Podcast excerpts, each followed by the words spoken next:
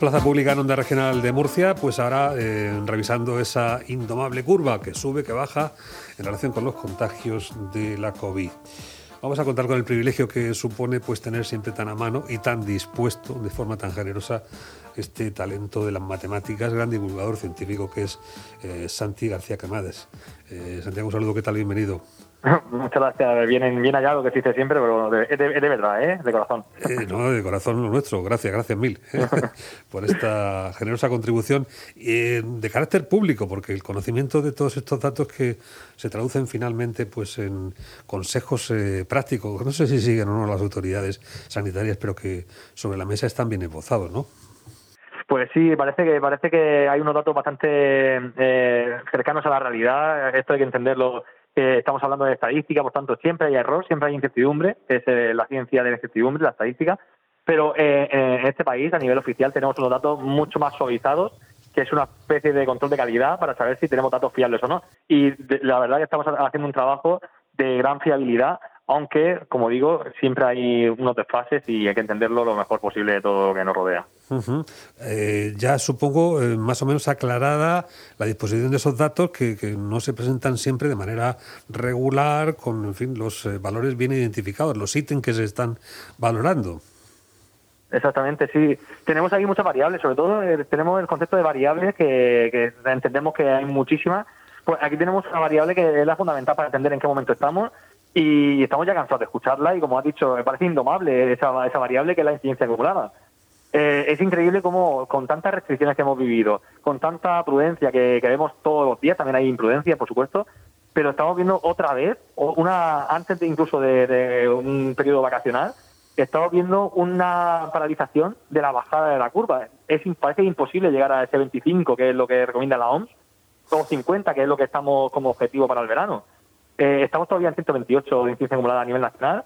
En Murcia estamos por debajo de 100. Tenemos todavía eh, cifras muy buenas y esperemos que esa curva sí que sea domable. Por lo menos esperemos que el impacto, la interacción sea baja para que no vuelva a subir, la verdad. Bueno, para eso se espera que haya cierta eh, certeza en las medidas que toman las autoridades sanitarias, aunque no parece que sea ese el camino cuando se abren las puertas por los Pirineos. Sí, sí, eso hay incongruencias. Eso a nivel político es verdad que hay unas ciertas incongruencias he visto muchísimos chistes. Dice, mira, para ir a Mallorca, mejor irme por, por, a otro país antes y ya me voy a Mallorca, si quiero. Eh, la verdad es que tenemos que, tener medidas muy claras. La, incertidumbre, eh, hablando de estadística, pues la incertidumbre aquí no ayuda a nada. Ya pasó en Navidad con esto de las reuniones que si en una comunidad de un tipo, en otra comunidad de otro. Esto no ayuda a nada para, para respetar las medidas que son muy claras. Al, final hemos hablado de muchísimas eh, acrónimos para, para entendernos el DIMAMA es el que se nos ha quedado, ¿no? El distancia, mascarilla, lavado de manos y ahora hemos insertado la ventilación. Creo que todo está en nuestra mano. El movimiento poblacional es caótico, el caos ya sé que, también te gusta mucho y a mí también me gusta, pero la verdad para estudiarlo es, un, es una complicación. Tenemos que entender que al final a nivel individual tenemos que hacer lo que, lo que tenemos que hacer y seguir estas recomendaciones. Porque se están sumando a esas eh, incertidumbres iniciales para nuevas teorías que apuntan, bueno, ya no es tan necesario lavarse las manos, según parece ya no es ahí donde están los focos de contagio, están en esas partículas que están sobrevolándonos, ¿no? Eh, incluso la mascarilla ahora también se está poniendo en algún caso en cuestión, según determinado ámbito, eh, verdaderamente un sin Dios que se diría.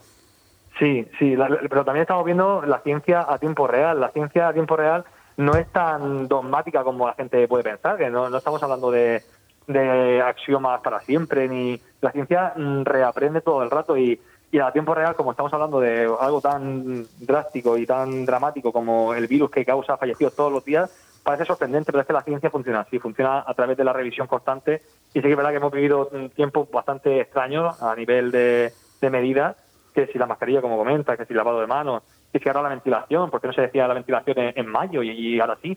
Bueno, pues son experimentos que se tienen que hacer en el momento que se descubren de verdad y se, se pueden reproducir. Bueno, sobre la mesa está ese horizonte del 70% de personas vacunadas que al ritmo actual parece que se va a alejar bastante del verano, ¿no? Sí, es imposible hacer predicciones. A mí me encantaría hacer una predicción de serie temporal, igual que hemos hablado muchas veces de la curva, eh, con la vacunación, pero ahora mismo es imposible porque hay mucha inestabilidad. Otra vez la, inestabilidad, la culpable de, no hacer buenas predicciones. Entonces, yo he visto algún modelo matemático que habla de, de si seguimos en, la velocidad actual de vacunación, nos colocamos casi en 2022, que es mm, ahora mismo yo me, deprimo si pienso en, esa fecha.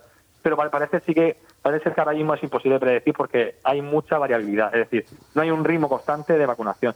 Estamos intentando acelerarlo. Dicen que, hay una, receta mágica que va a llegar en, semanas y va a venir dosis masivas. Esperemos que sea así. Esperemos que se acelere también la vacunación a, nivel de recursos humanos.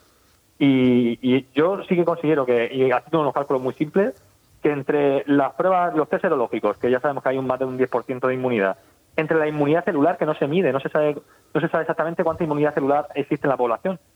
Se sabe que hay un, alto porcentaje por encima incluso del 10%. Si sumamos el 10% de, de, los test serológicos que hablan de anticuerpos, la inmunidad celular, y si sumamos ya que hay más de un 5% de población vacunada, podemos hablar que estamos ya cerca del 25, igual cerca del 30, ya digo, es difícil de medir. Pero no estamos tan lejos del final del partido, que yo intento hacer la comparación esa. Y ese 70% lo tenemos que alcanzar. Y estamos ya cerca del 20 o incluso del 30, estamos entre 20 y 30%, no estamos tan mal y creo que ya empieza a haber luz y no, no, hablaríamos de 2022, sino hablaríamos a lo mejor de septiembre, octubre. Sí, eso contando con que no se produzcan mutaciones que todo parece indicar que podrían llegarnos eh, otras variantes. Sí, no, sí, ese sería el drama ya absoluto. Es posible, la vida se abre camino, como decían en Jurassic Park, pues hmm. eh, sí es posible que haya mutaciones. Pero también es verdad que tenemos tecnologías bastante adaptables a mutaciones. Es decir, si la, si la vacuna se vuelve eh, ineficiente o, ineficaz para, para la nueva cepa, que no parece que sea el caso todavía, pero si hay una nueva cepa todavía, una nueva variante, una mutación, donde la, vacuna no sea eficaz, es muy fácil adaptar por la tecnología del ARN mensajero, es muy fácil adaptarla a, siguiente, a la siguiente vacunación. Entonces, el, drama sería volver a empezar de cero, eso sí que no, no queremos, pero de momento no hay ningún indicio para eso. Bueno, la prueba de fuego la tenemos ahí a la vuelta de la esquina con la Semana Santa y con, eh, en fin, las medidas que mm, aún no está descontada eh, de lo que va a suceder y todavía seguimos teniendo algún rebrote, alguna subida así inesperada, ¿no? Ya habíamos pensado que el cero en fallecidos estaba, en fin, para quedarse, pero, pero no. No, parece ser que, que otra vez, ya digo, estamos paralizando. Siempre hay que plantear la curva de contagio ya digo, como, como matemáticos yo no salvo vida directamente, no somos sanitarios, pero sí que es verdad que las matemáticas aquí nos sirven para adelantar y para, y para tomar medidas para salvar vidas posteriormente. Y digamos que los primeros datos que, indican cualquier subida, cualquier eh, aumento en la presión hospitalaria es esa incidencia acumulada. Entonces vamos a, estar atentos a, cualquier cambio en esa incidencia para estar preparados y para paralizar todo lo que haya que paralizar para directamente que haya personas las mínimas que, que sufran esta, esta enfermedad. De momento estamos eh, en, ese descenso que se ha paralizado. Ahora mismo hay un cierto cambio de tendencia en muchas comunidades, como sabemos. Estamos en 128 en incidencia acumulada y mm, los modelos predictivos ahora mismo nos dicen que podemos llegar a 200 en dos semanas. Eh, es un, retroceso y, tenemos que ver en qué medida ese retroceso va a ser una realidad. Entonces tenemos que estar atentos siempre a los números. Sí, bueno, y, ver también el ritmo que cada eh, ítem lleva también en el sentido, por ejemplo, de las personas hospitalizadas que han de recuperarse de su, de su mal. No es corta la estancia hospitalaria como tampoco las estancias en UCI, que pueden seguir creciendo porque tenemos eh, gente hospitalizada que puede ir a peor. Exactamente, sí. Por eso hay un desfase de, tiempo. Desde que recogemos la información de contagio, después hay un periodo de tiempo que hay gente que aumenta en, en porcentaje de hospitalizados y después un porcentaje de gente en UCI.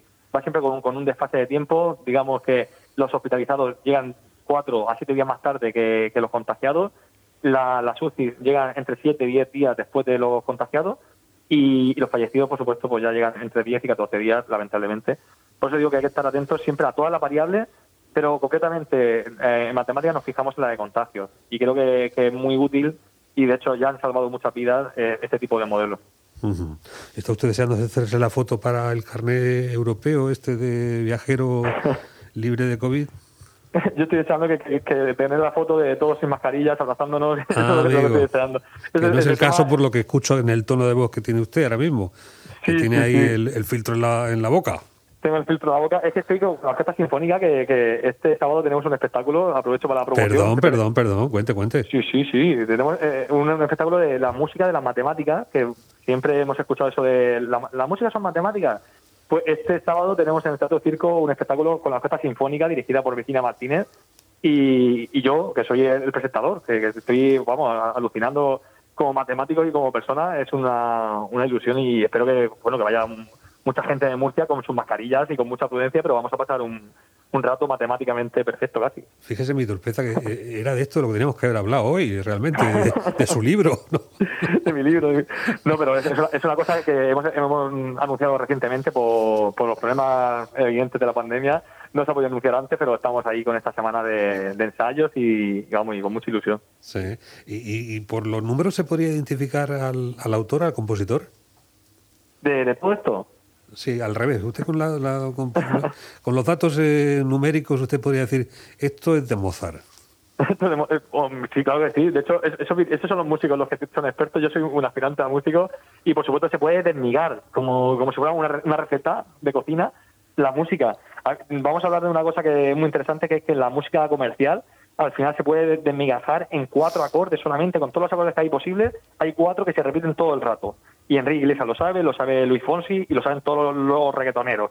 Así que si lo saben, pues los están usando y no somos conscientes. Tenemos que poner la, la gafa para saber que, eh, hay patrones musicales y matemáticos en, todas partes. Sí, o sea que se podría componer una sinfonía sin, en lugar de usar una partitura, una hoja Excel. una hoja Excel, sí. Una hoja Excel y, semillas aleatorias y, fórmula matemática, por supuesto que sí. De hecho, eh, Beethoven, Mozart eran grandes matemáticos también, tenían grandes eh, conocimientos matemáticos, sí. ¿Sabe usted dónde no están todavía las matemáticas y, quizás serían muy bienvenidas? En la política. Porque esto de la democracia, a lo mejor, fíjese, un algoritmo matemático es capaz de perfeccionarlo mucho mejor. Sí, la verdad es que los políticos deberían basarse siempre, más que en la opinión, en, la razón. Y, y, para eso, ya digo, está la ciencia, están las matemáticas. Y, se echa de menos muchas veces en los discursos que sean tan simples. Yo comento a veces que entre 0 y 1, que parece que se han centralizado los políticos en hablar solamente del 0 o del 1, pues en medio hay infinitos números.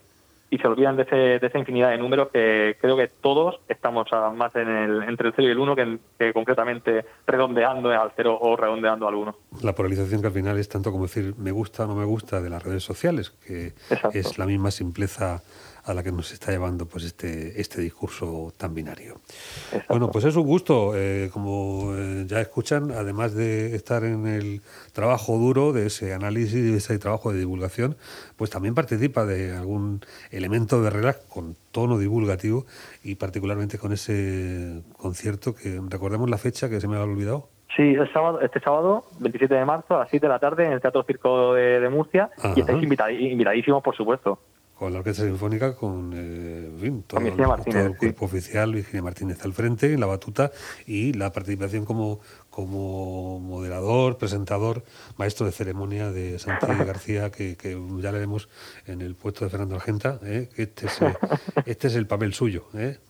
Ahí está, sí, sí, sí. Yo ya digo, soy, muy disfrutón y, va a ser un disfrute total. Disfrutón, qué bien definido queda. Santi, qué gusto grande. Un abrazo fuerte. Abrazo, abrazo infinito. buena anticipada. Gracias. Plaza Pública. En Onda Regional de Murcia.